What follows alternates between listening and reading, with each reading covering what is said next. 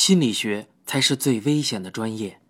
作者：陆本，播讲人：一辆松鼠，第三十九回。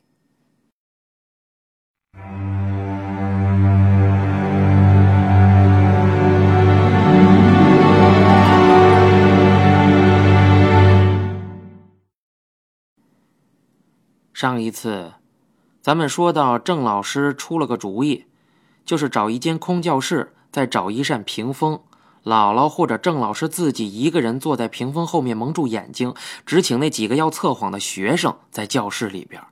我给这个馊主意起了个名字，叫“真心话密室”。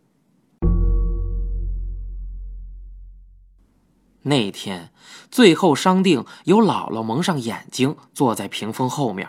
开始问问题，学生们一个挨着一个的走到屏风后面。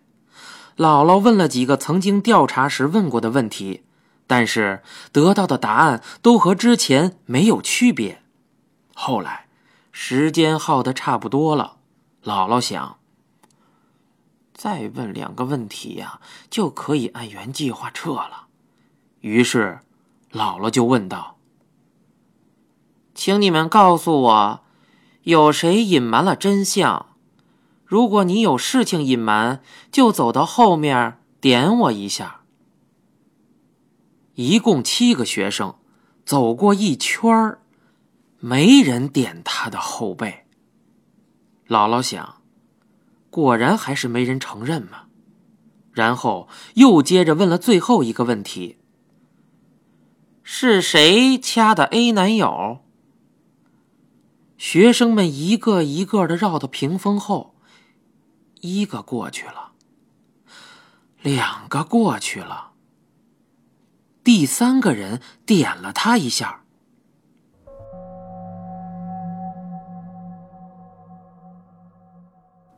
姥姥心里明镜似的，嗯，这人应该就是 B，还是没翻口供啊。然后第四个人走过去了，第五个人过去了，就这样，第六个、第七个，突然，姥姥觉得有人在点她的后脖梗子。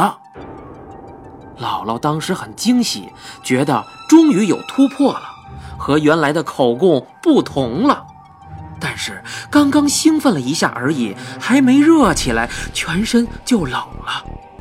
因为身后点他脖子的人没有停，一下，两下，三下，每一下都很轻，但是又刚好让人能感觉到，一直不停。姥姥顿时毛骨悚然，立刻摘下面罩，回头，哎，身后什么都没有。这事儿本来保密工作做得很好，姥姥谁也没告诉，估计呀只和郑老师说了。但是架不住那几个学生嘴不够严，还是传出去了。本来教室里不算老师就七个人，当时姥姥以为是第七个人在戳他的后脖梗子，但是回头发现根本没有人。再冲出屏风一看呢，七个人都坐在原地，诧异的看着他。在那极短的时间里，不可能有人迅速回到座位坐好。姥姥第一反应是询问那几个学生，刚才谁在屏风后面？自然是没有人承认的。姥姥刚问完就后悔了，因为她一问这个问题呀。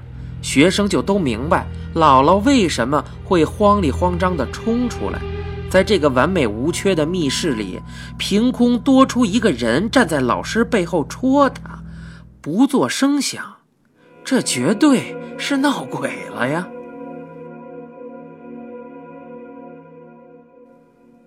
姥姥并不相信有鬼，我也不信。我可以随随便便说出十几种科学的解释来证明根本没有人戳姥姥的脖子，也许是静电，也许是肌肉痉挛，但关于鬼怪的八卦总是比科学更容易传播。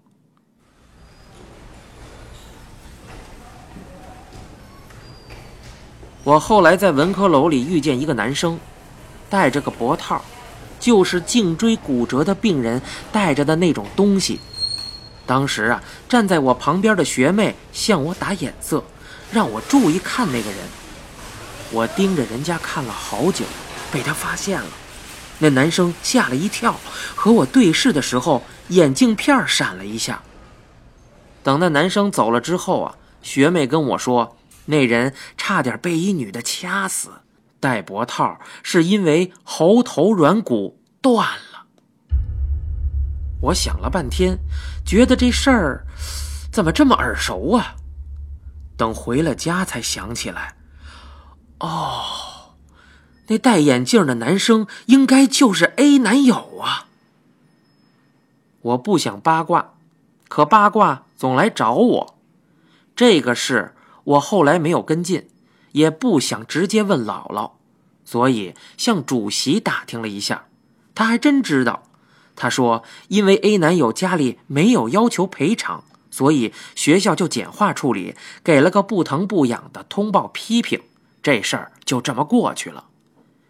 表面上是这样，但其实呢，A 男友去医院的时候，脖子上有十个清晰的指甲刮痕，喉头软骨也骨折了。同时，医生在 A 男友的指甲里发现了他自己的皮肤组织。”这就证明了 A 的证词是他自己反手掐自己的脖子，伤是他自己弄的，既是受害者又是施暴者，学校没有处分就是这个原因。学生处毕竟不是公安机关，没有调查的经验，这么大的铁证也是后来才发现的。到此，整个政法桃色丑闻的全貌，我终于了解清楚了。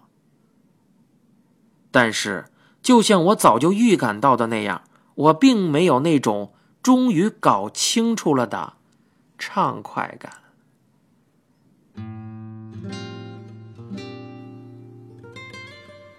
那一年元旦，我收到很多群发的祝福短信，其中也有狄某的。直到现在，每逢大小节日，他都会群发自己编的祝福短信。用北京话讲，他里子面子都很会做人，而我从来不懂做这种事儿。当时我收到短信后想了一下，还是回了信息给他。没想到他立刻给我打电话过来。他在电话里说自己今天刚好去了趟回龙观医院，就想起我来了。我有点诧异，回龙观医院是精神病专科重点医院。我问他：“你的多重人格没治好吗？现在跟我说话的是哪一位呀？”现在想起来呀，我那天的行为无异于作死。狄某说：“如果我是狄某，你便会再见到我。”我脱口而出：“请务必说人话啊！”我说这样的话呀，有点没大没小了。按理说呀，我还得喊他一声哥呢。狄某轻笑了一下，反问我是不是没有去看逆否命题的定义。他在电话里一提这个呀，我才想起来，上次我们和姥姥一起讨论案情之后，他说过让我去学一下这个。是很简单的数学知识，我岔开话题，问他明天要不要一起去老老师家吃饺子。狄某说：“明天就知道了。”我挂了狄某的电话，就给大姨妈打。她是学物理的，数学肯定比我强。我问她复合命题到底他妈的是个什么玩意儿？大姨妈讲的很简单。网上搜，我查到复合命题的词条，看了看解释，没什么头绪，又顺便看了什么叫简单命题，然后又顺藤摸瓜的补习了啥叫原命题、否命题和逆命题，最后我在逆否命题的解释下停住了。网上举例说啊，一个复合命题，若 A，则 B，就是说这个命题的逆否命题指的是若非 B，则非 A，这两个命题是等价的，是完全一个意思的。我把狄某的信息调出来，试着改成逆否命题。原句说的是：“如果我是狄某，你便会再见到我。”逆否命题翻译过来是：“如果你再也见不到我，则我不是狄某。”我心里嘟囔着：“这什么玩意儿啊？”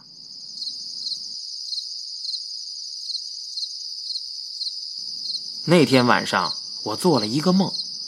梦见好久之前在文科楼远远碰见 A 男友的场景，那个场景在我的梦里反复出现了好几回呀。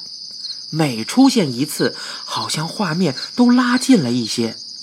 到了最后，我几乎就像站在 A 男友的身边打量的，而他也面对面的盯着我。在梦里，他没戴脖套。白花花的脖子上十个紫色的手印特别明显。醒了之后啊，我出了一身汗，看看时间，匆匆冲了个澡，就往姥姥家赶。到的时候啊，饺子刚好下锅。姥姥说：“来的早，真不如来的巧。”坐在那儿，我还是有点静不下来。我觉得夜里那个梦的感觉呀，还没有散去。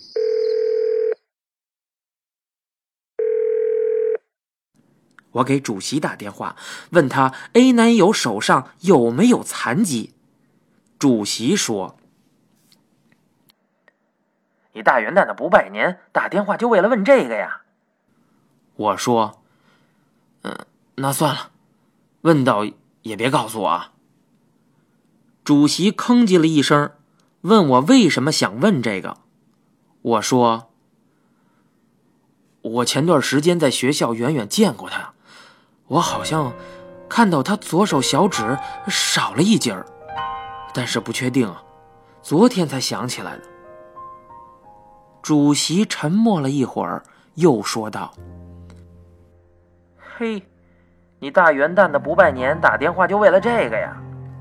居然跟刚才一个字不差。”于是我也重复道：“那算了，问到也别告诉我。”然后祝他新年快乐，阖家幸福，早生贵子，月经不调。老师包的是猪肉大白菜馅的饺子，个儿特大，一个就能占满一小碗儿，跟他的性格一样忒实在。我吃了七个就撑到了，躺沙发上边喘气儿边掏出手机摁下一段话，摁完之后看都没看，直接删掉。然后开始发呆。元旦前和狄某的这一通电话呀，让我想起一件很重要却被我忽略的事儿。很有可能，我们这么多人费了这么大劲儿都没有搞清楚的桃色丑闻，在他那里早就破案了，而且很有可能他已经告诉了我答案，但是我却傻兮兮的没有听懂。